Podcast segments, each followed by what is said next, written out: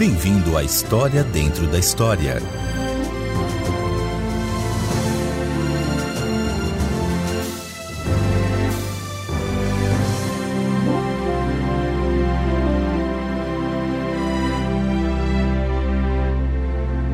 Se você já sofreu alguma doença paralisante, se já sofreu algum tipo de abuso, se ficou sem ter o que comer, sem abrigo ou sem roupas, você provavelmente fez uma pergunta que já passou pelos lábios de muitos outros. Em um mundo com tanta dor e sofrimento, pode realmente haver um Deus supervisionando tudo isso? Esteja certo de que, se você já fez uma pergunta como esta, você não está sozinho. Desde o início, a humanidade tem lutado com perguntas difíceis, e esta talvez esteja no topo da lista. Com certeza, há tantas outras perguntas difíceis que fazemos, como por exemplo, por que há tanta maldade no mundo e por que as pessoas se matam umas às outras e o que acontecerá comigo quando eu morrer? Não, não nos faltam perguntas difíceis. O que falta à maioria de nós são respostas úteis que podem fazer a diferença em nossa vida. Se essa é a sua situação hoje, eu tenho boas notícias para você, meu amigo. Existe de fato um Deus e ele se revelou a nós de uma maneira clara e compreensível. E sua palavra escrita diz que Deus, no passado, está lá em Hebreus 1, 1 e 2, falou muitas vezes e de várias maneiras aos nossos antepassados por meio dos profetas, mas nestes últimos dias falou-nos por meio do Filho.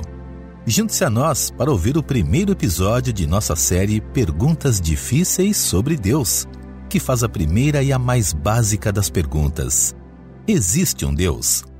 Este drama está baseado em fatos e pessoas encontrados na Palavra de Deus.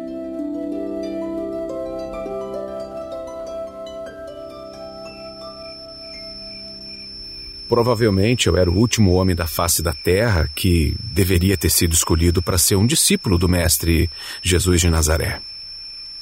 Eu não tinha qualquer treinamento religioso, não tinha amigos ou parentes entre seus discípulos, nenhum talento ou dom especial que pudesse ser útil nessa posição, e acima de tudo, eu não tinha qualquer desejo de me tornar um discípulo.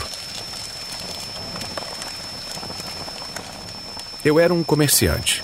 Bem, pelo menos eu era filho de um comerciante, né? E eu não era muito bom nisso. Meu pai negociava couro, que era usado principalmente para fazer sandálias para os ricos. Mas enquanto meu pai era capaz de administrar esse negócio de forma a tirar o dinheiro suficiente para sustentar sua família, com minha capacidade de administração, eu só conseguiria levá-lo à falência. Eu simplesmente não tenho jeito para negócios. Na verdade, eu era um fracasso total.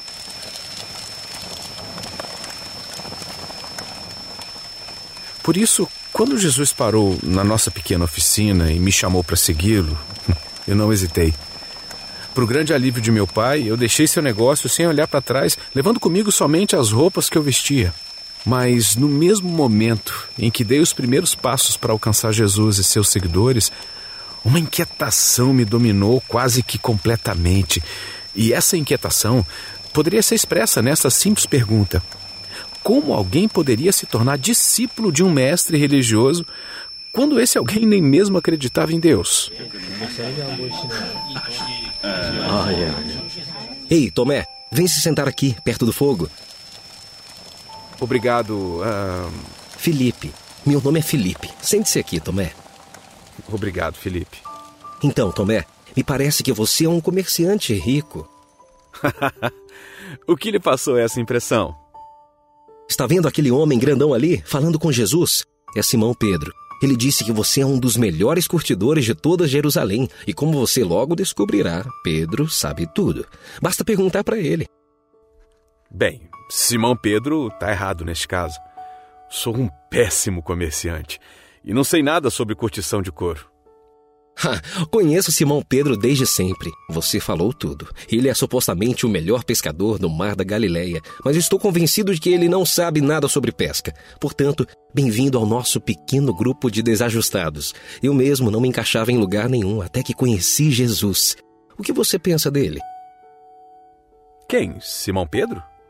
Não, Jesus. O que você pensa de Jesus?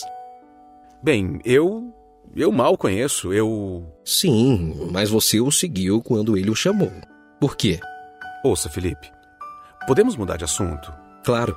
Está vendo aquele homem ali, à esquerda de Simão Pedro? Sim. Ele é o meu vizinho, Natanael. Ele e eu somos de Betsaida, assim como Simão e seu irmão André. Com exceção de mim, todo mundo aqui é da Galileia?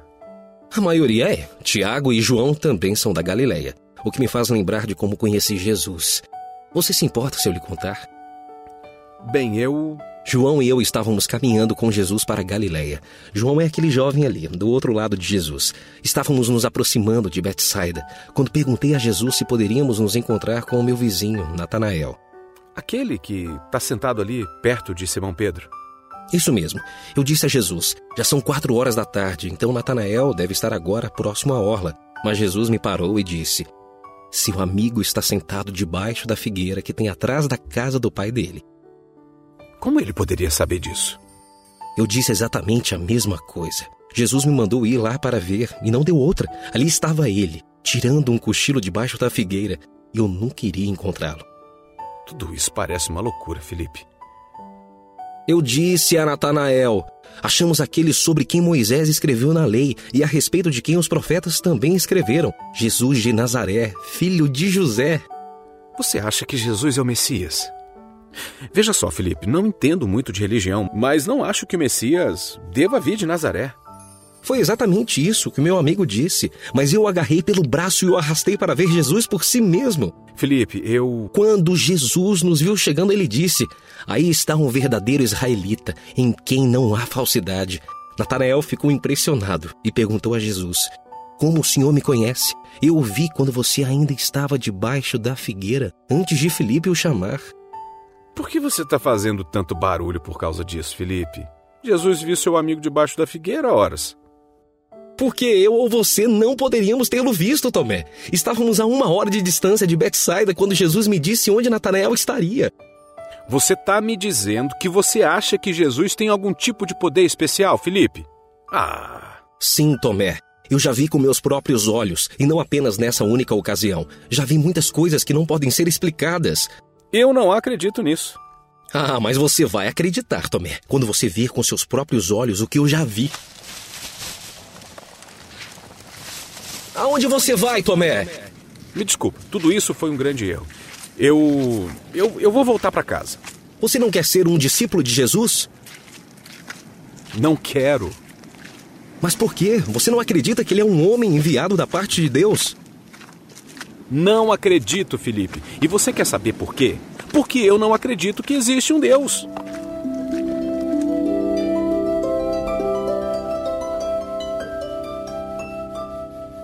Obrigado por sintonizar. Você está ouvindo a história dentro da história. Hoje estamos acompanhando o primeiro episódio de nossa série Perguntas Difíceis sobre Deus, baseada em fatos e pessoas encontrados na Palavra de Deus.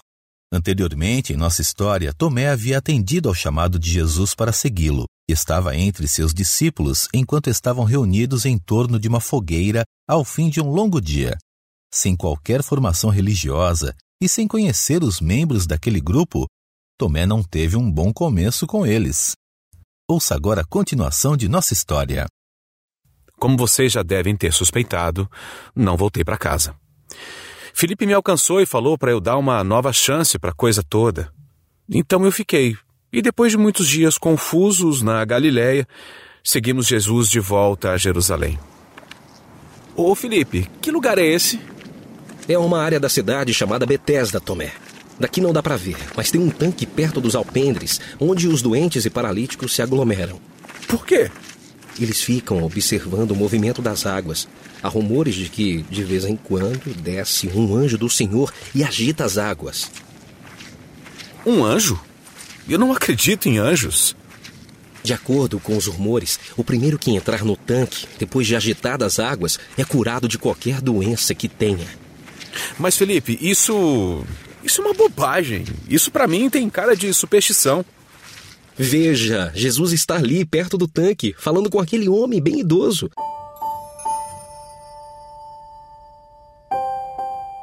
Obrigado. Obrigado, meu jovem. Meu nome é Simeão. Há quanto tempo você vem a este lugar, Simeão?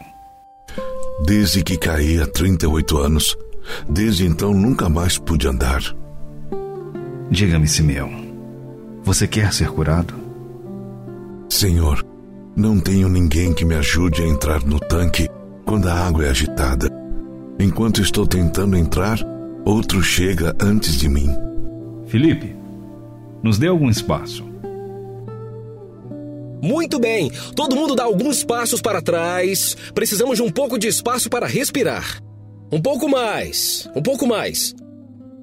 Simeão, levante-se. Pegue a sua maca e ande. Eu. Eu. Eu posso andar. Olhe para mim. Eu posso andar. Eu posso andar. Eu fui curado. É desnecessário dizer que nenhum anjo agitou as águas naquele dia. Mas não tem como negar. Quando Jesus tocou aquele velho homem, algo aconteceu.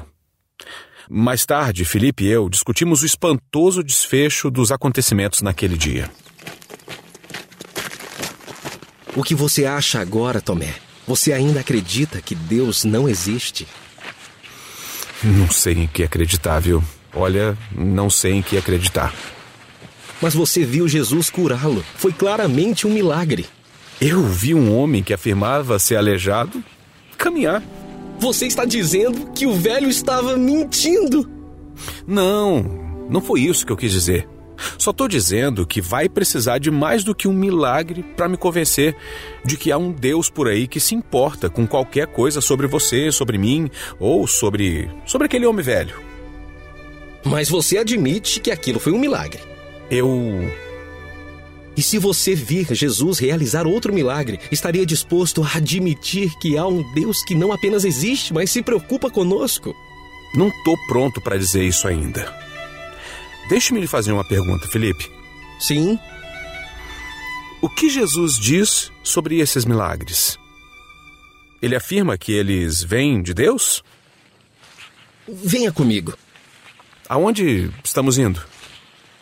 Encontrar Jesus, você vai fazer essa pergunta para ele. Eu vou? Mas Felipe, eu. Nem mais uma palavra, não até encontrarmos Jesus. Parece que Felipe não vai permitir que a pergunta de seu novo amigo sobre a existência de Deus siga sem resposta. Pois veja, Felipe já havia fechado essa questão em sua própria mente. Tendo passado muito tempo com Jesus, ele havia concluído que Deus é de fato um grande Deus. Ele é todo-poderoso. Ele fez o mundo e tudo o que nele há. Ele fez os céus, a lua e as estrelas, o universo inteiro. Deus sabe de todas as coisas. Ele sabe mais sobre nós do que nós mesmos. Ele está presente em toda parte. Nunca podemos fugir da presença de Deus. Deus é também um Deus de bondade, misericórdia e graça. Ele é um Deus amoroso. Ele demonstra seu amor, misericórdia e graça para nós de muitas maneiras. Como você e eu deveríamos responder a este grande Deus de todo o universo que nos ama e demonstra sua misericórdia e graça por nós todos os dias?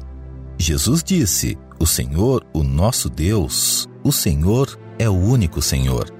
Ame o Senhor, o seu Deus, de todo o seu coração, de toda a sua alma, de todo o seu entendimento e de todas as suas forças.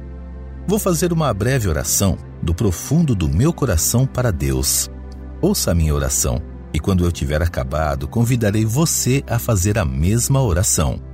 Querido Deus, obrigado porque o Senhor é um grande Deus de todo poder. Obrigado porque o Senhor é um Deus de amor e misericórdia. Eu amo o Senhor. Amém. Agora, repita a oração em voz alta depois de mim. Nós falaremos uma parte de cada vez. Faça desta oração a sua oração para Deus. Diga ela com todo o seu coração enquanto ora. Querido Deus, obrigado porque o Senhor é um grande Deus de todo poder. Obrigado porque o Senhor é um Deus de amor e misericórdia. Eu amo o Senhor. Amém. Obrigado por fazer essa oração.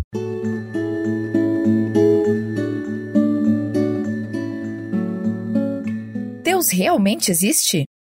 Sim, existe um Deus. A palavra de Deus refere-se a ele como o Pai da eternidade. Está lá em Isaías 9,6. Nós lemos em Sua palavra, lá em Salmos 92. Antes de nascerem os montes e de criares a terra e o mundo, de eternidade a eternidade, tu és Deus. Deus sempre existiu. Nunca houve um tempo em que Deus não existisse. Existe mais do que um Deus?